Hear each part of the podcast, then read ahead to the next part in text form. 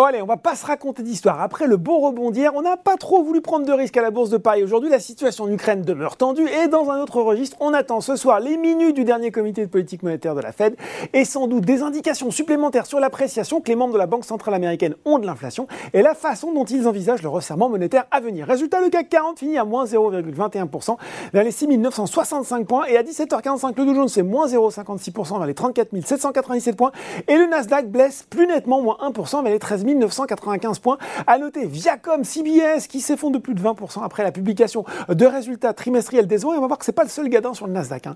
Allez, qu'est-ce qui a progressé aujourd'hui sur le marché français? Eh bien, encore les parapétrolières à l'image de Valourec, CGG, Schlumberger, alors que le Brent s'apprécie nettement et se rapproche désormais des 96 dollars le baril. Ensuite, on a des publications appréciées. Nexans à l'honneur, hein, le fabricant de câbles qui a plus que doublé son résultat net 2021 à 164 millions d'euros et un dividende qui va passer de 70 centimes à 1,20€.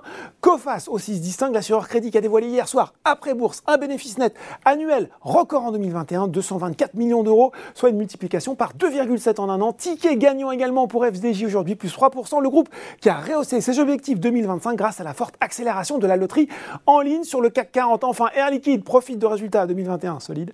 Le dividende proposé au titre de 2021 va lui grimper de 5,5% à 2,90 euros par action et une distribution d'actions gratuites est prévue en juin prochain.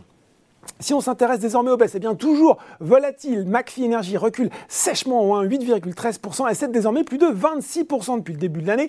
Ubisoft aussi c'est du terrain, sans doute un dommage collatéral de Roblox, groupe américain de jeux vidéo qui a déçu et qui justement hein, qui s'effondre de 25% sur le Nasdaq. Et puis sur le CAC 40, c'est une cinquième séance consécutive dans le rouge pour Capgemini, la SS2I qui avait pourtant dévoilé lundi une performance record en 2021 et puis hier Jeffries qui avait réaffirmé sa recommandation à achat et son objectif de cours de 260 70 euros sur le titre. Et puis les banques aussi sur le CAC 40 hein, restent sous pression à l'image de Société Générale ou encore Crédit Agricole.